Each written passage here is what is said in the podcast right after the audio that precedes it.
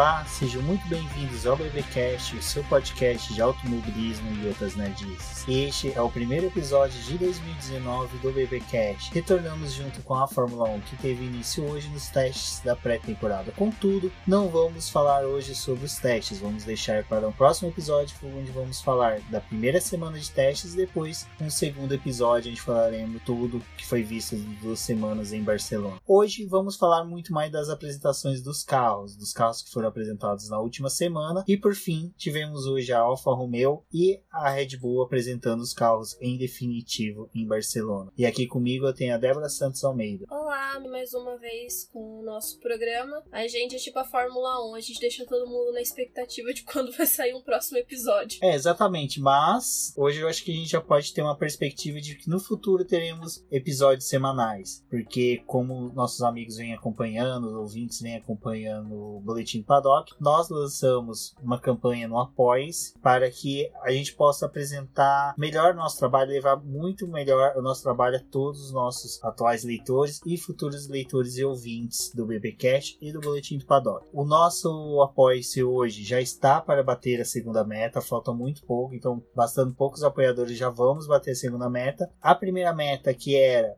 a de um servidor novo já foi batida. Então, assim que os valores dos apoiadores entrarem forem repassados para nós pelo site Após, que é o que gerencia o nosso programa, né, o nosso nossa campanha é, de financiamento coletivo contínuo, já vamos transferir todo, todo o site do boletim para o novo servidor mais rápido e mais eficiente. Batendo a segunda meta, que é justamente de um site onde ele vai ser mais rápido, diminuindo um pouco a lentidão de carregamento, de imagens, de notícias para vocês. Também sai as propagandas no meio dos textos, fazendo com que a leitura de vocês seja mais limpa, mais contínua. Então, assim, para os amigos que ainda não viram nosso, nosso programa, nossa campanha na pós, eu vou deixar o link no post do BBcast. Já agora já vou agradecer aos apoiadores que deram início, né, que começaram já com a gente aí já para bater a primeira e já atingindo quase o fim da segunda meta, que é o Ricardo Bannerman, que já conhe... muitos aqui já conhecem, que trabalha com a gente, mas ele quis nos apoiar junto ao... na campanha do, do financiamento contínuo e coletivo. A Maia, que é nossa também querida amiga lá da cidade de Balsas do Maranhão, sempre deu um super apoio para a gente gente. O Eliezer, que é um cara simpaticíssimo, que chegou atrás de gente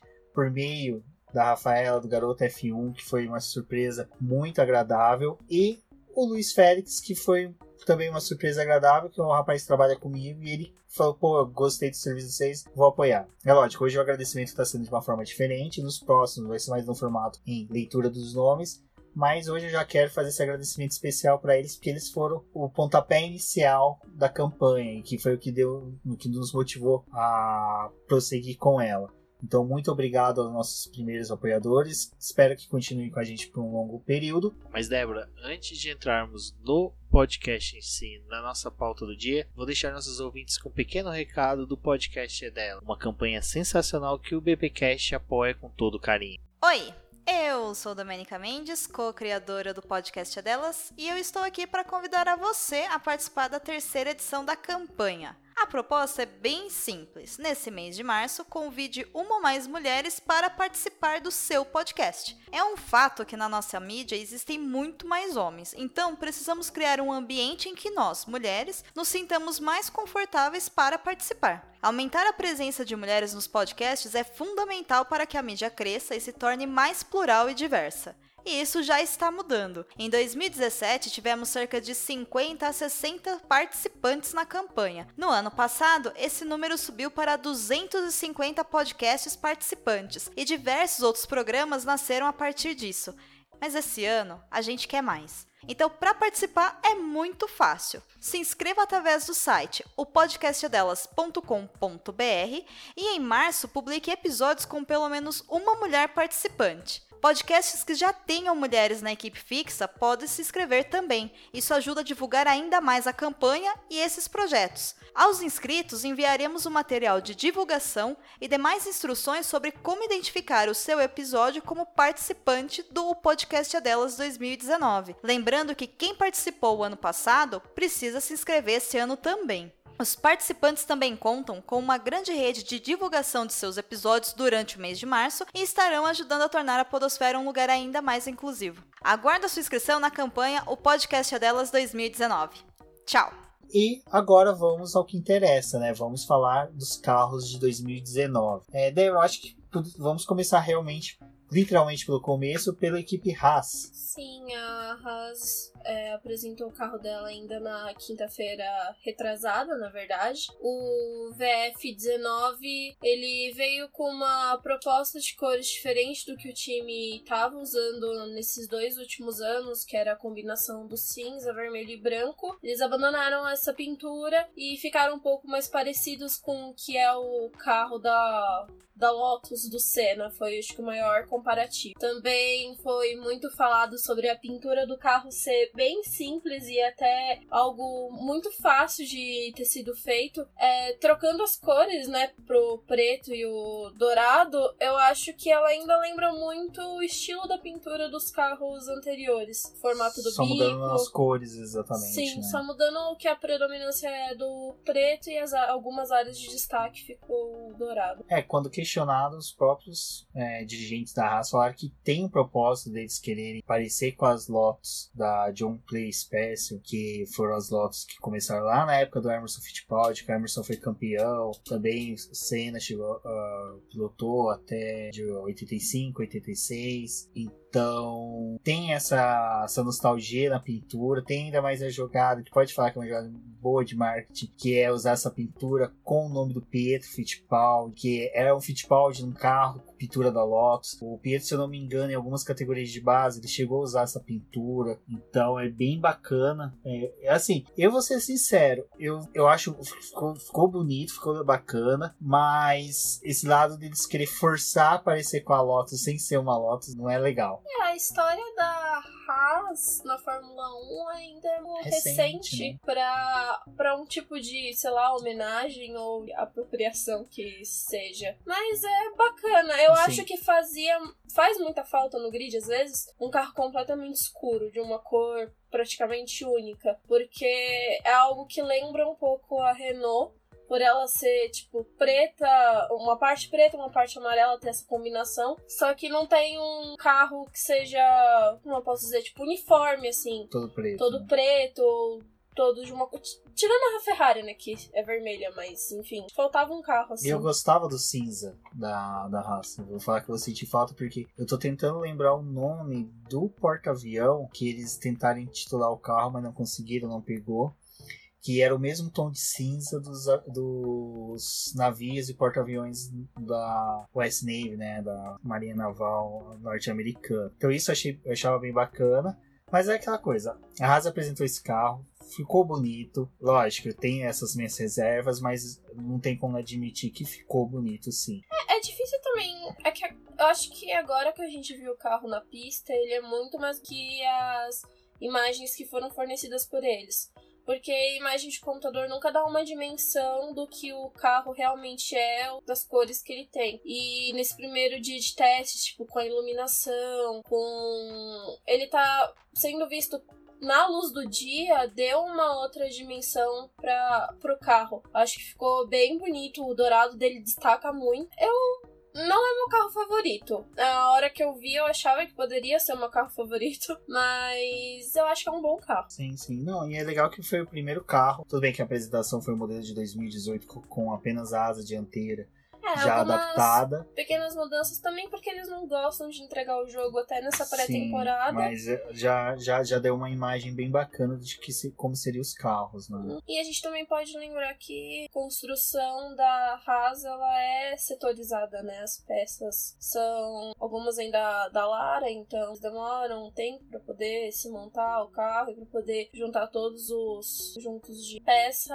até dar o carro resultado final que vai finalmente para as pistas. Certo. E após a Haas apresentar O carro que a gente não chegou a comentar, estão aproveitando antes de entrar no próximo carro, que ela traz um novo patrocinador, a Rich Energy, né? Rich. Que é o que dá agora o nome da equipe, né? Rich Energy Haas. É engraçado que é um energético que ninguém acha. Eu achei legal um vídeo, não lembro se foi pela equipe ou. Não lembro, eu vi no Twitter deles levando esse novo energético para ele poder ser provado com a Red Bull e para as pessoas tentarem identificar qual que era qual. Eu achei bem legal, gosto desses testes. É, eu, eu não duvido que eles pegam a, a lata da Red Bull, tira a pintura e pinta de preto e vende. Porque se você entrar no site, você pode comprar lá, mas tipo, 12 latas é 1.200 euros. Tipo, é, é bem elitizado mesmo. Então até, até você percebe que os pilotos não tem nenhuma foto, nenhuma imagem nunca ninguém bebendo. É sempre alguém com uma lata de, do energético fechado. Então, é uma dizem ser uma empresa de fachada, tal, tal, tal, mas já patrocina outros esportes. Torcer para que a Haas não se prejudique com isso, mas que se tiver algo de errado, que venha à tona que se resolva o mais rápido possível para não prejudicar a equipe. Após a Haas, nós tivemos a apresentação da Toro Rosso. Sim, Toro Rosso divulgou o carro dela no mesmo formato da Haas, apenas fotos do, da pintura do carro. É, até teve uma brincadeira que parecia ser o mesmo carro da temporada passada, não mudou pintura, não mudou absolutamente nada olhando pelas fotos. Mas o que eu acho legal de falar da Toro Rosso não é só em, em relação à pintura do carro ou o design dele eu acho legal falar que finalmente ela e a Red Bull meio que se fundiram. Então o trabalho das duas, é, pelo menos nesse início de temporada, vai caminhar bem junto. Porque o diretor de aerodinâmica decidiu conversar com o Neil e, e eles têm um pensamento muito parecido atualmente do que o que eles querem trazer para Toro Rosso. Então, eles fizeram algumas adaptações que lembra muito o carro que a Red Bull tá apresentando agora. Pelo menos a parte traseira do carro, é, que seria o que envolve a unidade motriz e a caixa de marcha, conversa muito bem com o que a Red Bull acabou apresentando. Eu acho que a gente retorna aquela Red Bull e a Toro Rosso que era no início, né?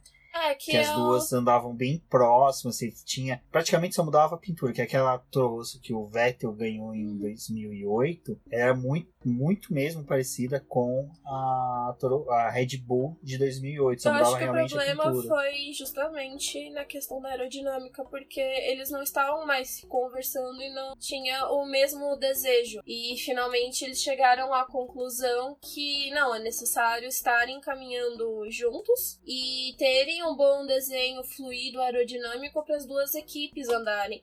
Tanto que a ideia da Toro Rosso esse ano é que ela passe a ocupar uma quinta força no campeonato, se assim for possível, porque eles têm um carro bom, potencial bom, o problema era juntar tudo isso e voltar a vencer. Até porque ano passado, voltar a vencer sim, é, voltar a andar um pouco mais na frente, porque o grande problema do ano passado é que ela realmente é, serviu de teste para a Red Bull. Ela se sacrificou, né? Ela se sacrificou, se anulou para poder receber o motor Honda, disponibilizar todos os testes que fossem possíveis, todas as trocas, para que esse ano as duas consigam quilometragem.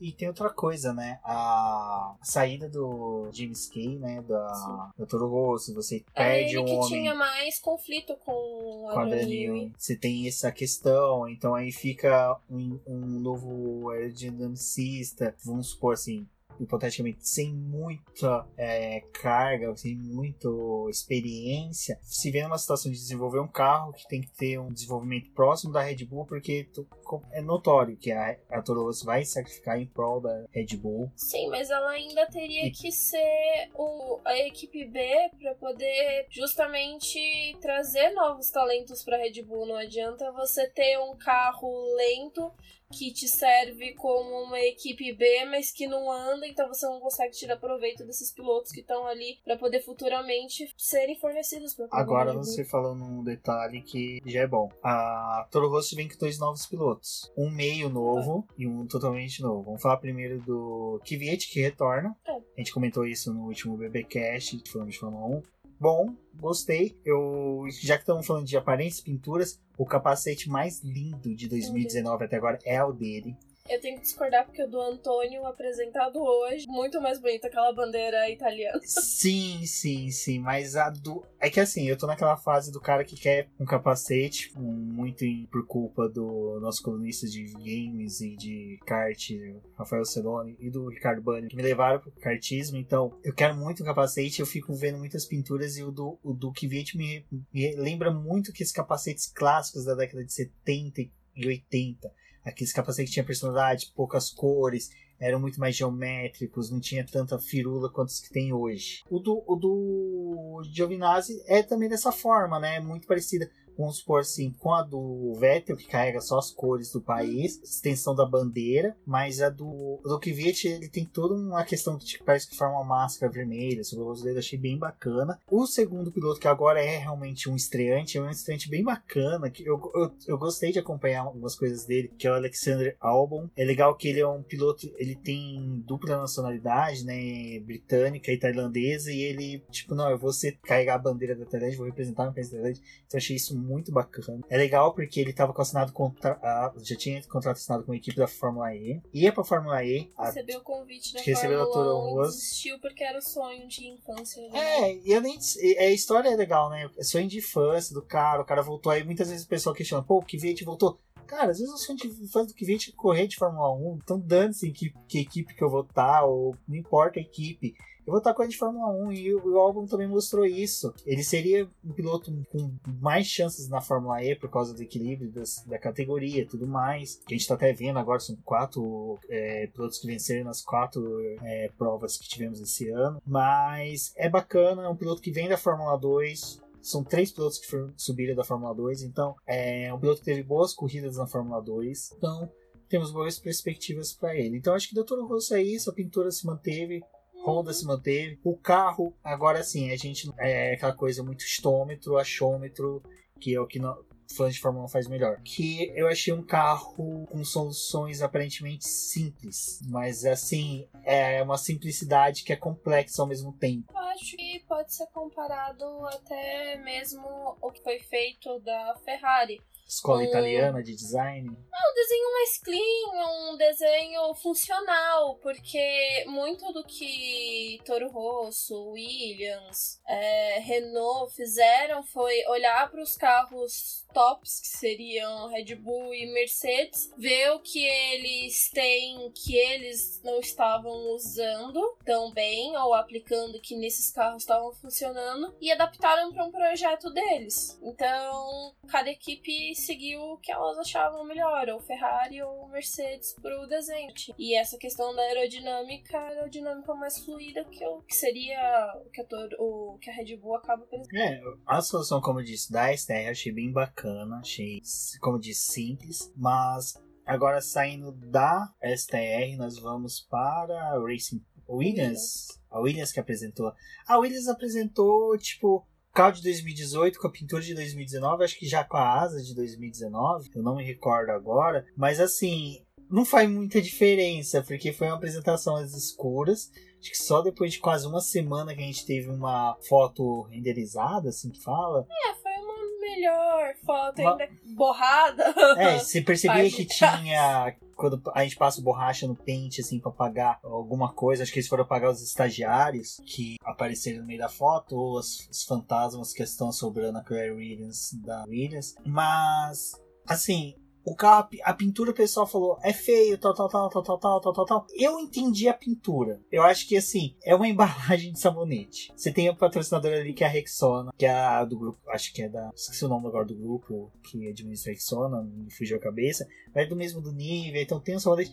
Assim, para quem tá passando chapéu para dinheiro, se alguém falar, faça um, uma embalagem de sabonete faça uma embalagem de camisinha de KY que seja, eles vão fazer, eles estão precisando de dinheiro. Então, se você quem chegar com dinheiro pedindo alguma coisa para Williams, eles vão fazer. Então, assim, depois que você é aquela coisa. Dê dois passos para trás para olhar a Williams como um todo, para entender ela. Na hora que você olha essa pintura, você entende um pouco o que que tá acontecendo ali. Eles buscam dinheiro, Na verdade, precisam... não dá pra poder entender nada do que tá acontecendo ali, mas tudo bem. Não, assim, por mais que seja, você entende. Você entende por que, que o Kubiska tá ali, ele trouxe dinheiro. Não adianta você- o pessoal falar assim, ah, pô, vai colocar um rapaz. Ele, ele. não- Gente, a Williams tá passando chapéu. Aí vocês criticam o Kubiska, mas só que se o Russell fizer um terço do que ele fez na Fórmula 2, essa Williams pontua em quase todas as corridas. E tem grandes chances de ficar à frente de uma Toro Rosso. Que Toro Rosso a gente sabe possivelmente deve quebrar. É que a gente não tem A Williams tem do a que tá confiabilidade do acontecendo, motor. Falta de dinheiro. Sim, Mas só que a gente não sabe como essa falta de dinheiro tá- sabe que É. não vai ser um carro que vai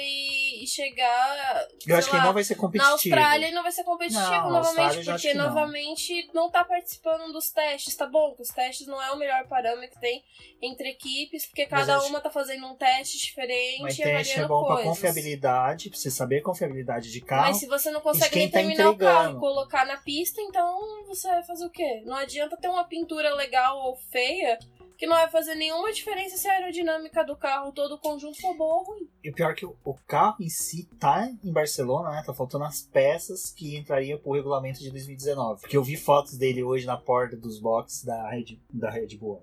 Se for da Red Bull, ele tinha quebrado no meio do caminho. Da própria Williams. O, motorhome também já tá lá, né? Já tá tudo Ah, tá Parece que é peças que seriam a, a- que encaixaria o carro dentro do, do regulamento de 2019 que não chegou. Eu acho que o grande que problema também da. Williams é mesmo que ela consiga as peças e fechar o carro, ela vai pra pista e não pode bater, não pode dar nada de errado, porque eles não têm o que substituir dali. Se ficar um carro parado, vai ficar parado o resto do dia, porque. E o pessoal fala, ah, mas isso tá sem dinheiro, tá igual. Eu lembro que em 2014 a Williams passou por isso, pelo inúmeros acidentes que o Massa teve, que o Massa teve que voltar a asa dianteira que ele começou no ano a usar, tipo, peças de uma ou duas atualizações para trás, porque a fábrica dela, da Williams, não conseguia fabricar peças para repor que, que eles batiam. Então, é, tava uma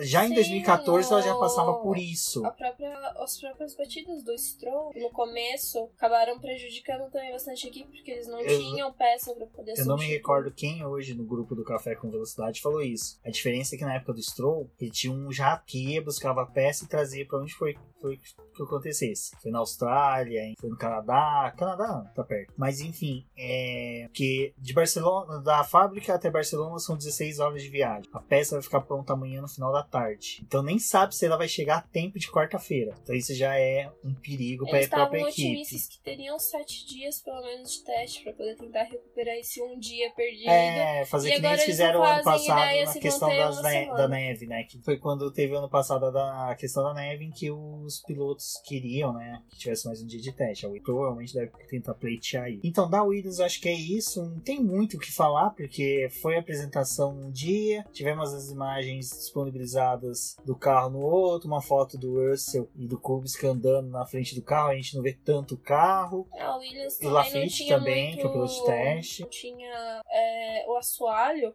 preparado ali também. O assoalho não mostrava nada. Não sei se somente pelo fundo ser preto ou porque também não tiveram muito tempo de trabalhar ali na- nos apêndices do próprio carro. Não tinha muita coisa que mostrasse o que que eles estavam tentando. Qual que era a proposta do carro, por exemplo. E daí eu acho que a gente chega no primeiro carro que realmente começou a entregar algumas coisas, algumas soluções aerodinâmicas, algumas é, algo mais para 2019, que foi o carro da Renault. Que eu já vou começar com uma coisa. A apresentação foi broxante. Pelo que eu, por que, que eu digo isso? Quando falaram que o Ciambu Design ia fazer o layout do carro, quem é fã de Fórmula 1 que acompanha as redes sociais já viu algum desenho dele, projeto dele, sabe que o cara manda muito bem. E assim, foi, era aquela coisa espetacular. Todo mundo aguardava aqueles desenhos lindos que ele apresenta nas redes sociais. E no final, né, Débora? Foi o mesmo Foi do mais mesmo. do mesmo, igual ao do ano passado. É, dá pra poder perceber algumas linhas que é do traço dele, mas Acho que é nada mais que... número, né? Que você percebe que tem alguma coisa dele. E numa E linha. essa linha amarela, amarela contínua que o carro tem passando de um lado pro outro, mas também não é lá grandes Não é coisas. grandes coisas. E engraçado, alguns dias depois ele lançou uma proposta que ele faria da Williams Muito melhor. Que ficou muito melhor, lógico. Aí entra toda aquela discussão que a gente teve antes, questão de patrocínio, tal, tal, tal. Mas o carro da Renault é aquela coisa. Teve acho... oportunidade no. Exato. Mais uma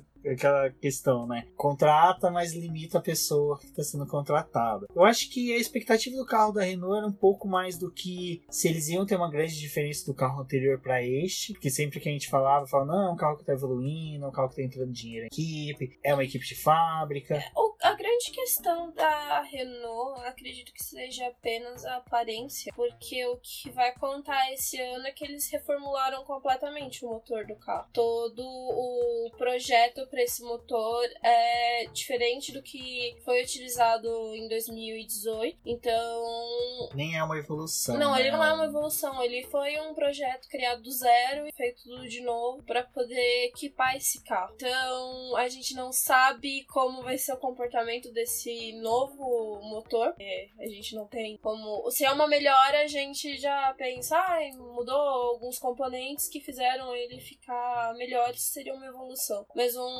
projeto completamente reformulado, como ter um parâmetro desse carro. É, eu acho que o que também ficou muito dessa da apresentação da Renault era o que o Sambo ia apresentar e como seria Daniel Ricardo na equipe, né? Ele foi o piloto que a equipe mais aposta, até porque com essa questão do motor reformulado e mais algumas coisas que a gente pode falar sobre o carro, é, ele, por ser um piloto que já tem vitórias na categoria, ele seria a melhor opção para poder é, representar a equipe nesse momento, de ser uma nova equipe é, em busca de vitórias, porque o que a Renault quer agora é as vitórias e Justificar o investimento. Sim. É, o legal do carro, se você observar, ele tem. As laterais dele são um pouco mais altas, ele tem uma.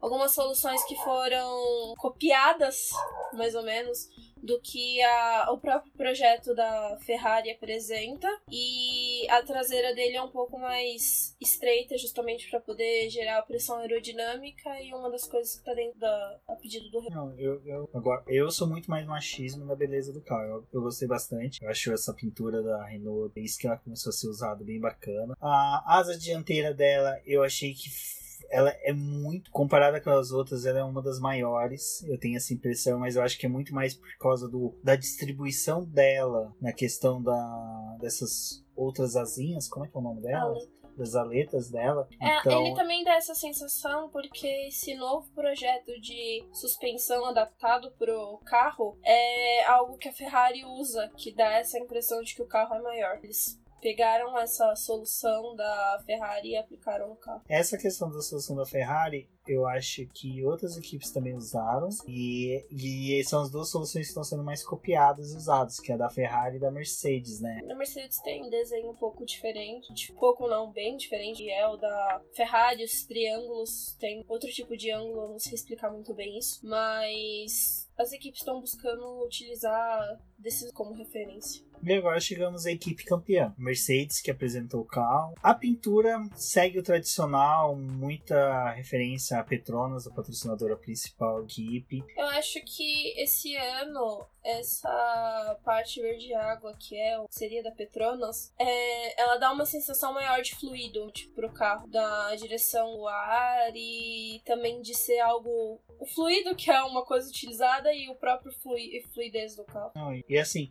eu tenho a impressão que o carro ele tá mais. Pelo menos essa, a pintura da minha impressão que ele tá um pouco melhor distribuído. Antes você tinha uma você tinha uma sensação de robustez do carro. Dessa vez não. É que é uma questão que a Mercedes esse ano ela pôde diminuir um pouco do peso do carro e distribuir melhor as peças dentro dele para poder fazer algumas compensações com o lastro. Porque para eles é muito melhor chegar no peso com o lastro que ter que lidar com Redução de peso. com redução de peso. Então, eles fizeram uma melhor distribuição do carro. E eu acho que, olhando assim, comparado pro carro da Ferrari, ele é um carro com um projeto um pouco mais complexo. É, você consegue ver mais aletas, mais distribuição desses apêndices que foram feitos no carro. Obviamente, tudo dentro da, Das regras. das regras que foram pedidas para essa temporada. E o interessante desse, desse carro é que foi. Ele é um projeto que ele já vem desde 2017 sendo trabalhado para esse. Ou seja, dá pra ter um pouco mais de medo do domínio da Mercedes, né? Porque é um carro que vem sendo pensado, É, Eles foram vendo que eles estavam errando e o que eles precisavam melhorar. já pegou o regulamento que viria. Eu acho que o legal também de olhar pro carro assim é porque uma coisa que eles conseguiram esconder bem foi esses furos que o carro tem pra poder jogar o ar da parte da frente pra parte de trás e resfriar os pneus. Como é um projeto, eles têm uma solução pra o que foi que a equipe mais sofreu no ano passado com o desgaste dos pneus traseiros. Eles colocaram essa roda preta no dia das filmagens pra justamente ninguém conseguir ver esses furos. Foi algo que a FIA autorizou ser utilizado, Utilizado. mas que é um projeto que eles querem esconder. É aquela coisa que o ano passado não tinha um regramento sobre o uso de furos em rodas. Quando foi questionada a legalidade deles, a FIA foi lá e regulamentou. Apresentou, olha, você pode fazer furos, mas assim, assim, assado. Então todas as equipes estão cientes e podem fazer, mas é aquela coisa, a Mercedes estava um passo à frente que todas. As demais podem apresentar soluções? Pode, mas quem vai usar? Porque a Mercedes, ela sofre mais porque o carro dela despeja muito mais potência nos Na pneus que os demais. Então, e tem a questão de que agora esse ano os pneus também tiveram toda uma mudança de composto, de fabricação, então tudo isso pode influenciar. Pode ser um tiro no pé, pode ser um acerto. Isso daí só depois na Austrália que a gente vai saber. Mas o carro da, da Mercedes é como você falou, é o carro que mais apresenta é, soluções, vamos por dessa forma, por meio de apêndices, por a, aletas, por. Você vê que o. Ele parece um carro mais colado no chão. Exato. Eu tava tentando achar alguma coisa assim. Na hora que eu falei de robustez, era isso. Ele parece ser um carro pesado até, Uhum. mas só que é aquela coisa, é, é, a, é a Mercedes podendo usar. Ela tem essa chancela, porque ela tem um motor que entrega, um motor que é confiável, então ela pode hoje explorar a questão da aerodinâmica dos carros. Eu acho que o mais interessante da Mercedes para Ferrari vai ser justamente ver que eles apostaram em dois projetos distintos que não tem um certo e um errado até o momento e que pode dar uma grande diferença esse ano, talvez seja a maior isso que é diferença. legal, né? Você, às vezes as duas podem dar As certo. duas podem dar certo, E acertaram. que é muito bacana. Se, se as duas derem certo, isso vai ser bem bacana. Na Ferrari a gente já chega lá para explicar um pouquinho quais são as diferenças, mas agora a gente vai para equipe Família Stroll, mais conhecida como Racing Point. É assim, foi a primeira apresentação mesmo daquele formato tradicional que a gente gosta, com o carro debaixo do de um pano, com os pilotos sendo apresentados, tudo bonitinho. Da Haas teve tudo isso, da Williams teve, mas eu acho que foi um pouco mais apagado. Da Williams, porque foi um evento totalmente fechado, a gente tinha muito mais fotos e imagens de blogueiros, de repórteres que estavam lá, depois a equipe disponibilizou poucas imagens. Ah, foi um carro de 2018 com as peças de 2019. A da Force India também foi, mas só que tinha muito mais coisa de 2019. É, eu acho que o lance da câmera, poder mostrar um pouco das peças mais de perto, conceitos. E a explicação dos pilotos, você vê a expressão dos pilotos na hora de apresentar, foi, foi algo legal. Então, da, da Racing eu acho que foi a primeira realmente apresentação daquela que a gente gosta mesmo, que a gente acha bem bacana. O carro, eu acho que só realmente ele foi adaptado para as regras de 2019, tem muitas mudanças assim tão significativas. A asa dela já é um pouco, tem um pouco menos de apêndices.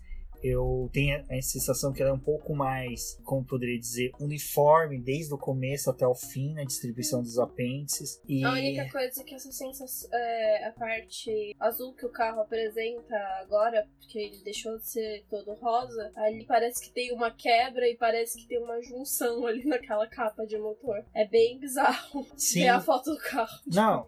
E tirando que assim, o carro não.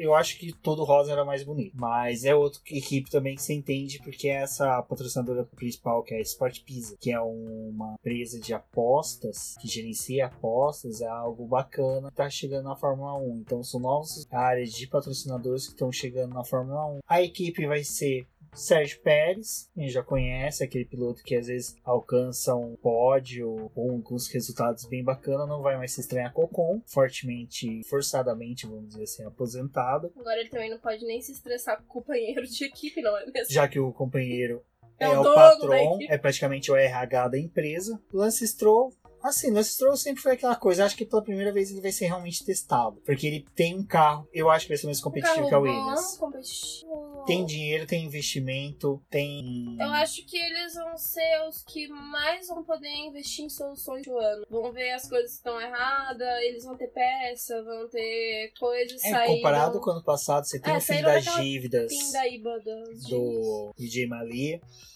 Temos agora os, os patrocinadores que acrescentou, que são a Sport Pizza, que é do que vem junto com o Lance Stroll, a JBC, que fabrica tratores, que é justamente para retirar os carros que o Stroll bate. Temos também, se eu não me engano, mais um ou outro patrocinador assim pequeno, já de que só aparece mais escondido naqueles pequenos patrocinadores. Continua o dinheiro, da Claro, da BWT. Então, assim, temos chances aí de que a Force India tenha. Force India. Racing Point, porque o nominho miserável. Cara, Ninguém pra quem viu, que o nome Pra quem- pra mudar também. Pra quem viu Jordan, olha que Jordan forte, Tyrion, Minardi. Minard, Minard, saudosa Minard, sabe? Até Aaron, Spider que tinha, acho que era isso, aquela trilha existia, sabe? Teve. É é uma coisa que a gente falou, porra, um ano, um ano pra se pensar no nome. Esses caras não me pensaram no nome, como assim? Então acho que. Eu não sei se é que é pior, se é Racing Point ou Sport Pass. Não, pelo menos é o nome do patrocinador, né? É que nem. Essa junção é horrível. Tá, é que nem a Brown. A Brown tá registrada como campeã como Itaipava Brown GP. Tá Itaipava lá. Aquela coisa. Daqui 20 anos, quando alguém for estudar a história da. Nossa, daqui 10 anos, praticamente. Da, da, da, da Brown vai ver, pô, Itaipava. Aquela cerveja que deixa todo mundo mais bêbado e quase qualquer outra coisa do mundo. Mas enfim, é a For a, For a Racing Point é uma A das que força tem. do nome. O nome miserável. Que vai ter de canelada, de troca de nome. E agora chegamos na maledeta. Olha, a- essa hora o coração maquilarista chega a tremer. Um carro muito bonito, muito bem Eu achei o carro mais bonito do apresentável. Dos que foram apresentados, o mais bonito. É, não sei se o mais bonito, porque hoje, depois de ver ele na pista, ele é um pouco mais laranja do que deveria. Não, aquele, é, ele ao, enter- ao final do entardecer, que ele fica laranja McLaren. É pro, é pro Valese. É pro Alonso rasgar o cucão. É, vou ter que editar isso, mas tudo bem. Mas, não, não o Alonso, né? O Stifose. Eu tô imaginando aquela final de tarde, aquele cre- crepúsculo, exato, que metade dos vampiros vão aparecer e os Stifoses vão começar a se rasgarem porque a McLaren vai começar a se transformar. A Ferrari vai começar a se transformar na McLaren. Pelo menos eu vou poder ver um carro laranja ganhando uma corrida. Isso eu sei ano. Isso eu já fico feliz. Mas agora, brincadeiras à parte. Não é o carro que tá bonito. Eu vou falar o que que é. Você olha ele e você vê que o carro, eles buscaram solucionar na aerodinâmica, no desenho do carro, o imperfeições que o carro teve em 2018, que eles deixaram passar por causa da rixa interna dele. Eu acho que é Sim, muito foi um desenho isso. bem trabalhado. Ele tem esse desenho Muito mais elogiado, fluido. né? Muito elogiado. Sim, eu acho talvez o mais elogiado em questão de conjunto, porque olhando ele pela lateral, você fica muito fácil de você imaginar o fluxo de ar nesse carro. É, é essa sensação que eu tenho quando eu vejo ele. Ele trabalha e São do- dois carros que eu tenho essa sensação. A Ferrari é uma delas. Continua. E essas adaptações que foram feitas pro carro parece que casaram muito bem nele. Mas além disso, é, se a Mercedes dava essa sensação de ser um carro mais colado no chão, a Ferrari ela parece que ela é um carro que ela ganha mais a pista. Ele parece um carro muito maior do que, que as outras equipes mostraram. Ele não tem aquela sensação de que ele vai ter um impedimento do ar. do ar. É, ele parece que É. ele tá ali pra poder quebrar todas as barreiras. Então, é, e também acho que o preto e o vermelho casam muito melhor do que o vermelho e o branco. Foi até uma pergunta que fizeram, né? Tipo, o que, que vocês acham melhor? Qual desses dois conjuntos? E olhando pra Ferrari, ela casa melhor com o preto. É, elas nos lembram bastante aquelas as Ferraris da década de 80, foi até 99, foi o período de seca da Ferrari, que daí já em 2000, quando veio com o branco, o Schumacher ganhou. Quem sabe vai ser o oposto com o Vettel. Torço, porque eu quero, eu não gosto desses períodos longos com um piloto só e uma equipe só ganhando, apesar de torcer pra Ferrari, me aperta o coração, mas é o que temos para agora. Contudo, voltando pro carro, eu acho que não pro carro, pra equipe como todo. A apresentação foi bacana. Você viu. É Binotto? Binotto. Eu sempre pronuncia Binotto. Apesar que é suíço, né? Mas enfim. É, você tem que falar com, com hálito de macarrão. Ele, o Leclerc, o Vettel. O Vettel você vê ele parece que ele tá muito mais relaxado. Eu não diria que ele tá tranquilo. Você vê que ele tem a pressão ainda de ter que ser campeão, tem que ser o, conquistar, mais, conquistar um mais um título, tem que conquistar o título pela Ferrari, mas você vê que mais ele tá muito vez... mais à vontade na equipe. E mais acho... uma vez, é, ele tá mais eles já estipularam que ele é o primeiro piloto. Eles não queriam ter feito essa mudança agora para colocar o Leclerc na Ferrari. Eles queriam ter esperado mais um ano. Então o Leclerc talvez já entre na equipe sabendo: eu preciso mostrar o meu trabalho, mas eu tenho um empecilho porque tem uma equipe trabalhando para o outro piloto. Não, eu acho que é E a Ferrari ainda quer fazer o o. Vettel Ah, o Vettel de- campeão. campeão. Então é mais um ano, mais uma tentativa para poder gerir um projeto. Eu,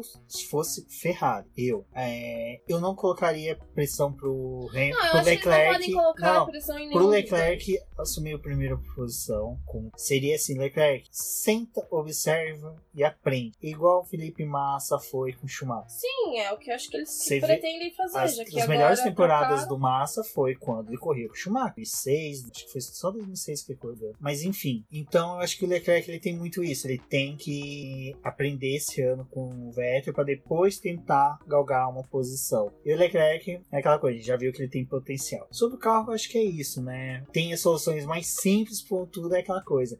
A simplicidade pode se tornar complexa. É, da, da suspensão é aquilo que você falou, né? Ela tem uma atitude diferente da, da, da Mercedes, uma solução aerodinâmica diferente. E acho que a Ferrari, no mesmo dia, nós tivemos a apresentação da. Não, claro Não, a gente pulou. A McLaren foi antes. foi antes. A Ferrari foi na sexta-feira. Então, desculpem o escorregão, contudo, vamos então já para a McLaren. A maior rixa que tem na Fórmula 1, Ah, McLaren maior Ferrari, rivalidade. E a disputa É, pelo ver- dia que vão lançar o carro. Não, a disputa tanto que até nisso, né? Disputaram para poder apresentar o carro. O carro da McLaren. É assim. Mais uma apresentação feita por live, algo bem legal de novo. Eles Eles estão usando aquele forneceram- complexo de convenções dele, né? Sim. Então eu achei bem bacana isso. Acho legal, antes de falar do carro, foi eles mostraram a equipe por trás do carro que ajudou a gerir o projeto e transformar no que a gente tá vendo agora por essa temporada. Foi um carro que eles estavam trabalhando já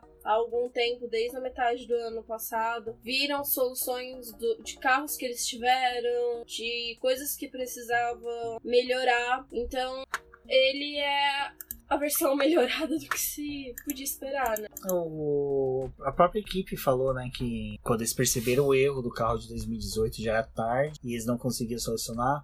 O Will Mesquita do Papai Orange ele explicou pra gente lá que a questão era que o, essas peças que são. Não, as- antes dessas aletas. Sidepod. Os sidepods, eles eram muito próximos da suspensão, então a suspensão anulavam eles. Então, o formato da suspensão, o formato que o ar pegava ali, é que você não. Você não ajudava. Eu. É, então ele anulava os sidepods, anulava todo o trabalho aerodinâmico que o carro tinha para trás. Então a suspensão prejudicava. Então eles não tinham tempo de projetar uma nova suspensão, consequentemente estudar o que vinha por trás para poder chegar no carro ideal.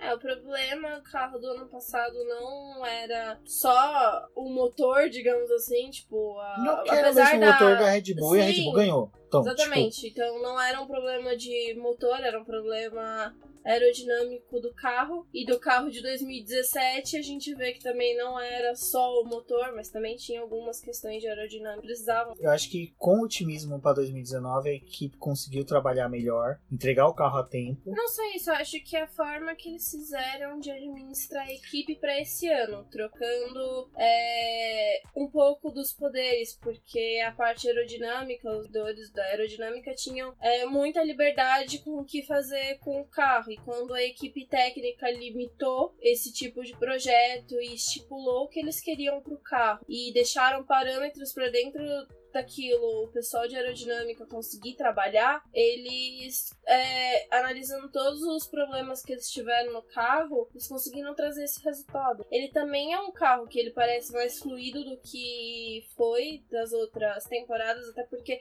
parecia que ele tinha barreiras. Sim empecilhos que não dá tanta essa sensação nesse carro. É, mas para mim, dá, não sei se é por, por, conta da cor ou por qual motivo, ele também ainda me parece assim muito pequeno é, em vista do que também era o modelo que carregava ainda o motor Honda. Ele parece a partezinha dele de trás comporta o motor tipo muito apertadinho, mas ainda assim tipo com uma fluidez do ar. Engraçado que ele é maior que o maior prejuízo que a McLaren deu para a Honda era fazer, que, que era um pedido do Eric Boulier, que graças a Deus, desincorporou da McLaren. Mas, assim, eu vou só relatar rapidinho, dois dedinhos de prosa, como foi o lançamento da McLaren. Eu lembro que eu fiquei em casa até o máximo, né, pra poder assistir, mas só que daí eu vi que tava ficando tarde, tive que sair correndo pro escritório, assistir no metrô. E, assim, eu tinha que me segurar pra me emocionar na hora que eu vi o carro, porque na hora que eu vi o macacão dos pilotos, o capacete deles estão lindos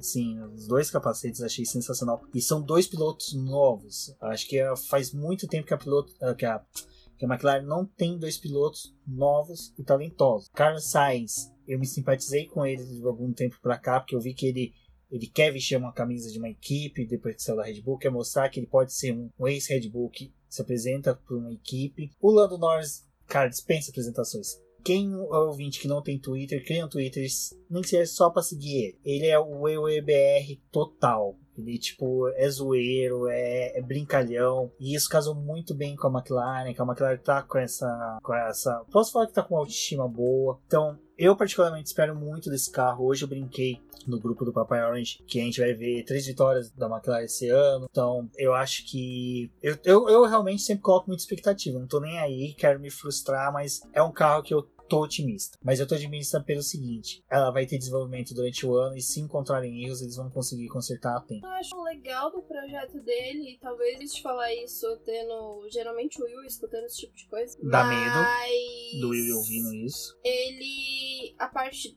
da frente dele, né, a questão da suspensão lembra já o que é utilizado pela Mercedes, diferente do que é feito na Ferrari. Uma suspensão mais alta, né? É, ele lembra mais o que é trabalhado então, é, a, a, a, suspensão já corrige o ar pro resto do carro. Sim, é, ele tem essa, essas áreas que conectam com a parte traseira, né, que é justamente para poder fazer o ar percorrer todo o carro e ajudar na pressão aerodinâmica. Então, normalmente, mas a McLaren trouxe um dos carros mais bonitos do Acho que deve prosperar, prosperar Segui por muito tempo o Papaya na equipe, até conseguir um patrocinador massa. Torço para que se vier seja a Fanta, já que a Coca-Cola tá lá, que daí a gente mantém a cor laranja. Agora vamos para os dois trolls da Fórmula 1, aquelas que apresentou uma pintura de pré-temporada que não foi para pré-temporada, que foi somente pro check-in da e para sessão de filmagens. Que a primeira foi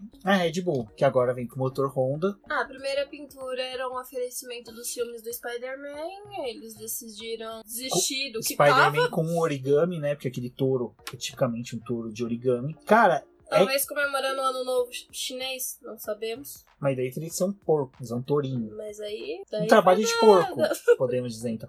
Não, o que me frustrou dessa pintura é que eu falei, pô, a gente vai ter duas semanas dela na pista. Vou ter foto pra usar em post pra caramba. Não tem, porque só teve um shakedown. E isso daí provavelmente era adesivo. A maldita pintura já, já existia, já tava embaixo. Então, meu, o estagiário perdeu a unha arrancando esse decalque. Mas assim, brincadeiras à parte. É um Red Bull tem que ser respeitado. Ah, tá com motor Honda. Cara, eu, eu, eu vou ser franco. Eu não queria que a Honda nunca tivesse saído da McLaren. Porque eu falo, de que a Honda acertar a mão, ela acerta a mão. Se ela não acertar, pelo menos ela tá trazendo dinheiro pra McLaren. Porque no período que ela ficou na McLaren era patrocinador Master. Hoje a grana que ela trazia pra McLaren, que mantinha como patrocinador Master, vamos pôr dessa forma, tá levando pra Red Bull. E Red Bull com grana é outro assunto. Ela tá só recebendo motor. E a gente tem, sabe que agora todo vai se sacrificar. Então. É que mesmo que a a Red esteja recebendo o motor da Haas, da Haas, da Honda, ela já tem um desenho aerodinâmico que era um dos conflitos que tinha com a, com a McLaren. Problema da aerodinâmica e de fazer o motor caber no caixote e desse jeito ele conseguir ter a refrigeração, que é algo que a gente não vê esse mesmo problema no carro da Red Bull. Ele já tem desenho melhor para poder é, receber o motor da, da Honda, mesmo. Não, então, e é uma coisa que a Toro Rosso, durante o período que usou o motor Honda, passou para Red Bull, informações para para construção de chassis. Não foi o que aconteceu também com a McLaren, que recebeu Pegou o motor, o motor do Renault zero e acabou. em cima de um projeto que era da Honda, então teve até isso de influência. E a Toro, a Red Bull não, a Red Bull já recebeu as instruções, já recebeu os parâmetros E que eles ao precisavam. receberem o motor da Honda também. Já- A McLaren, eles, tá, eles tinham feito um desenho e depois não se encaixava e tinha sido fornecido pelo motor, então perderam um tempo ali. É, perdia tempo com encaixe de motor, de porca, de parafuso, de câmbio. Era uma coisa assim, estúpido. Mas a McLaren sofreu com isso. E, liga, e pra poder fazer a Ligação, ligação, do motor exato. que não ligava. Então, acho que talvez não deve ter sido algo que a Red Bull Ah, enfrentou o, o Horner falou hoje, né? Que foi o primeiro motor que se instalou bem bem no na Red Bull. Lógico, vocês tiveram um ano de laboratório, que nenhuma outra equipe teve. Assim, o Verstappen também falou que gostou do carro, que o carro respondeu bem, que saiu sorridente, o carro completou várias voltas. Hoje só teve um rumor que ele quebrou na porta dos boxes, mas isso acontece, isso daí não influenciou, porque foi uma das equipes que mais rodou. Mas como eu falei, dos testes vamos falar mais pra frente. Do carro, Cara, assim, eu vou ser sincero, Red Bull eu acho que ela só realmente adaptou. Eu, a única coisa que eu vi de diferente, assim, que é bem gritante, além da asa dianteira, é que antes do número ele tem uma entrada de ar, um degrauzinho, um pequeno, uma saliência ali que é para captação de ar, então é algo que, se eu não me recordo do ano passado ter, ou se tinha, era menos evidente. De resto, o carro se manteve, assim, vou, vou por dessa forma. É, tem muito o que falar do carro da Red Bull, até porque essa pintura, que foi a primeira apresentada, é justamente para poder esconder o formato do carro e As as soluções, soluções que né? eles tinham apresentado. Tanto que a maioria das equipes investiu né, nessa parte preta embaixo para justamente não mostrar essas soluções que cada uma tinha que teve que desenvolver por conta do, da troca do regulamento. E como eu falei, eu acho que eu achava que da Red Bull era uma das maiores, mas é que eu acho que ela tem o maior número de e a pintura apare- aparenta ser maior. A maior. Mas só que comparado com a Renault e com a Racing Point, é, é lógico, todas têm a mesma dimensão. Então a gente tá aqui falando questão de apresentação e pintura, essas coisas. Então, da Red Bull, eu acho que é isso. Não tem muito que se expandir, falar dela. Eu acho que a Red Bull é uma das equipes que, junto com a Ferrari e Mercedes, respondem na pista tudo que ela tá apresentando. Então, A Red Bull, depois desse tempo, né, de 10 a 2013, que ela sempre vencia e tava ali com os títulos, ela foi uma equipe que depois da troca dos motores, né, pra época híbrida da Fórmula 1, foi a que tinha um crescimento pequeno durante o começo do ano, mas do meio do ano pra frente ela era uma das que mais crescia em relação às e Outras equipes. e se tivesse um tempo um pouco maior, te- teria uma capacidade de lutar mais. Ó, ano passado, a gente teve um campeonato de segundo semestre, em que o Verstappen tecnicamente chegaria no campeonato à frente do Vettel em pontos, que ele conquistou mais pontos que o Vettel. Então, porque você vê o potencial que a. a, É, a a mas a Red Red Bull, até na época do Vettel, quando ele foi campeão, segundo semestre ela sempre despontou. Era sempre muito melhor. Porque ela consegue, o Adrenil e a equipe toda consegue fazer uma leitura do campeonato, uma leitura do carro muito melhor que qualquer outra. Lógico, é aquela coisa, quando uma equipe cresce, as outras também estão crescendo juntos. Quando uma equipe evolui, as demais evoluem juntos. Outras conseguem um desempenho maior, outras nadam, nadam, nadam, corre, corre, corre e permanece no mesmo lugar. A Red Bull é aquela coisa, a gente for falar qualquer coisa, a gente pode ficar dando cubos na água porque ela vai responder na pista. E como eu falei hoje, já teve testes, mas os resultados a gente só vai discutir no programa que vai ser disponibilizado aí sexta para sábado para você. E agora, acho que é a queridinha de todas. A Alfa Romeo é, veio com aquela primeira pintura que, pra mim, particularmente na pista, era uma das pinturas mais bonitas. Se tivesse ficado, era unanimidade. Todo aquele conjunto. Ai, formidável, mas mesmo que eles tenham retornado ao que seria, foi, né, utilizada a pintura do, do ano anterior, é um carro muito bonito e você vê a influência da Ferrari nele. Não, é, você vê algumas soluções aerodinâmicas da Ferrari nele. Acho que da pintura a única coisa que mudou é que o símbolo da Alfa Romeo tá um pouco mais lista, podemos falar assim, que ela tá bem mais tá maior, mas só que tá com coisa um pouquinho melhor, bonita. É, o, o, o halo ficou bonito. tá pintado de vermelho. Sim, dá uma Não, sensação dá uma sensação de, de... É a mesma coisa que a Ferrari tem, você consegue olhar pro carro, ver o fluxo de ar trabalhando nesse carro. É muito... Justamente por causa Aí da a gente tá falando desse negócio de fluxo de ar, de ar, eu vou recomendar bastante pros ouvintes procurar vídeos de túneis de vento, para vocês terem uma noção. É, é, bem bacana, você fica assistindo assim, você tem alguns que tem um, alguém explicando, falando, mas só de você assistir com o tempo você vai entendendo como é o percorrer lógico que a gente é uma visão totalmente leiga, mas assim, antes da gente falar, a gente procura saber, estudar para poder saber o que a gente tá falando. Então, tem carros que eles se dão bem mais quando o ar sofre uma pressão dele, que daí o carro joga para baixo, questão de downforce, tal, tal, tal, tem outros carros que não, que eles preferem que trabalhe com o ar correndo mais rápido por cima, por baixo. Então vai de cada escola, de cada país, Sim, de também, cada país, não, de cada equipe. E também porque esse ano, como eles querem tentar fazer os carros se aproximarem um do outro, é, você consegue ver como que eles tentaram arrumar esse fluxo de ar justamente para poder não causar turbulência no outro carro e para ele também conseguir gerar, é, gerir melhor esse vento sujo que vem dos outros carros para poder é, gerar aproximação. E a Red Bull apresentou, a, Red, a Alfa Romeo apresentou uma das asas dianteiras diferentes, totalmente. Diferentes. Porque as aletas começam tecnicamente onde você está olhando de frente, aonde na tua visão o pneu acaba, começa as aletas. E então tecnicamente o ar vai direto. Isso. Essa solução deles que eu achei muito legal.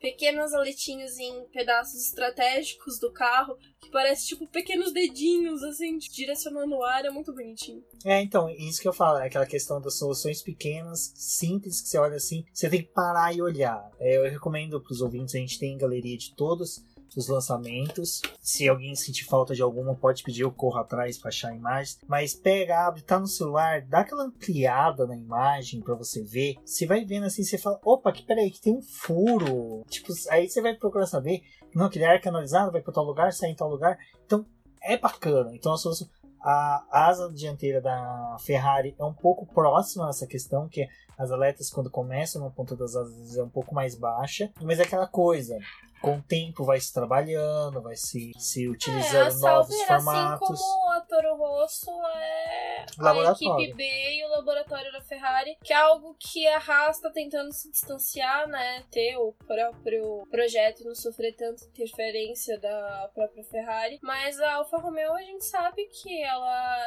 é teste da Ferrari. Não, e... os dois pilotos são praticamente da Ferrari. da Ferrari. E Possivelmente é dali que eles vão ver se essas pequenas aletinhas vão funcionar no carro da, Agora, da Alfa Romeo. Eu queria muito, eu queria um Thor do Giovinazzi. Ou do próprio Raikkonen. Não, não, do Kimi também seria sensacional, mas um italiano ganhando com a equipe mais italiana possível. Mais italiana. Ah, Ferrari. Cara, Alfa Comendador Romeo, começou Alfa trabalhando na Alfa Romeo. venceu os primeiros dois Campeonato. campeonatos Giuseppe que a Fórmula Farina e Fangio, né? Sim. Então, pô, você imagina se essa equipe volta é lógico, ela vai voltar disputando título, vai voltar a disputar vitórias. Um, Eu acho uma... que de todas as equipes, ela foi a única que não falou assim: a nossa previsão é estar no terceiro lugar, a nossa previsão é estar no quinto lugar. Eles não soltaram nenhuma previsão, eles estão ali para o que der e Kimi, E o Kimi solto. Solto. Que era a melhor coisa que ele tinha na época que ele estava na própria McLaren, que era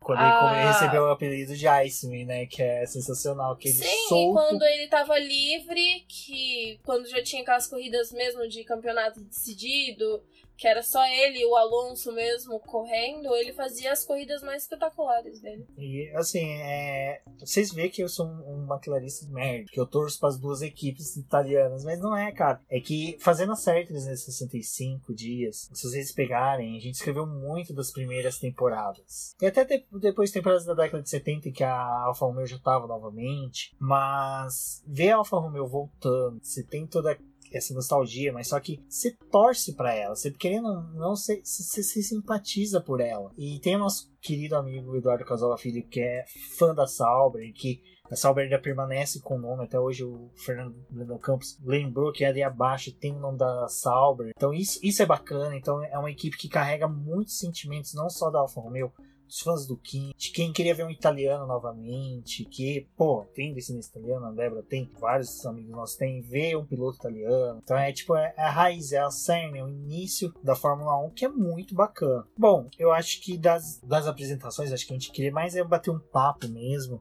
para fazer o aquecimento aí para a temporada 2019, que a gente dando tudo certo, vamos tentar fazer podcasts aí semanais. Se batermos a metas, pessoal, vamos lá, apoia a gente. Vamos fazer podcasts semanais.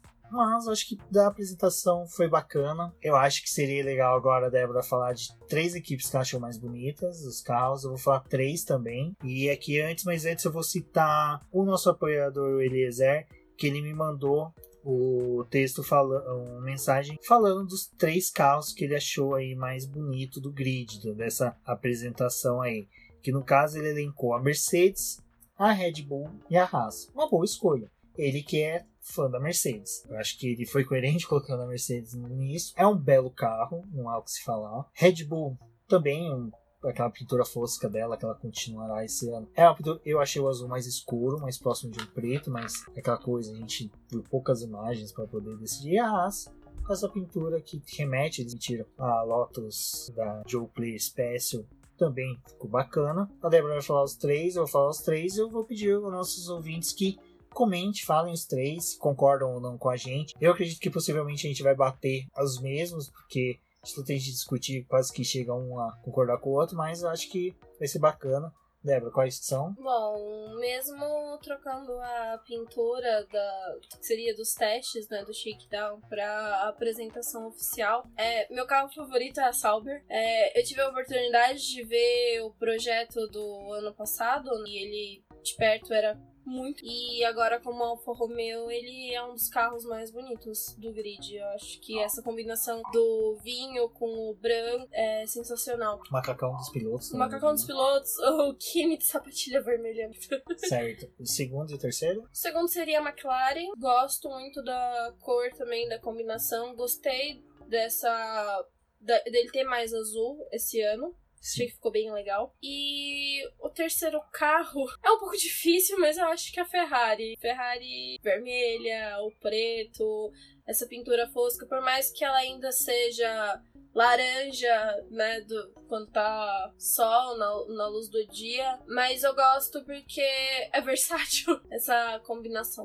Sim. É, é, e assim, acho que a gente só vai trocar a ordem, porque eu vou colocar a da Alfa Romeo última. Eu acho que ela. Eu esperava um carro pouco mais Alfa Romeo, todo vinho, todo vermelho, vermelho, verde branco, remetendo pintura da Itália, a bandeira da Itália. Mas ainda a gente ainda vê que tem aquela coisinha ali da, da sal. Da Sauber, o DNA da Sauber. Então, aí nesse ponto eu fiquei feliz, porque eu não quero a extinção da Sauber, eu queria que ainda permanecesse, eu quero que a Sauber nesse, eu tenho um carinho bom pela equipe, muito mais por aquela ligação que a gente ainda tem com os carros da década de 90. A McLaren em segundo, acho que é a única que a gente concorda, só que a McLaren, eu vou falar, é... a parte preta me incomodou, eu acho que, mas eu entendo, entendo que é uma solução que eles têm para esconder as soluções aerodinâmicas que eles têm. Então, para mim, a, a a McLaren fica em segundo. E com peso no coração, mas muito contente, eu falo que a Ferrari para mim é o carro mais bonito do grid. Esse preto e vermelho ficou muito lindo. A pintura fosca ficou assim sensacional. Eu acho que vai ser um carro bonito de se ver na pista.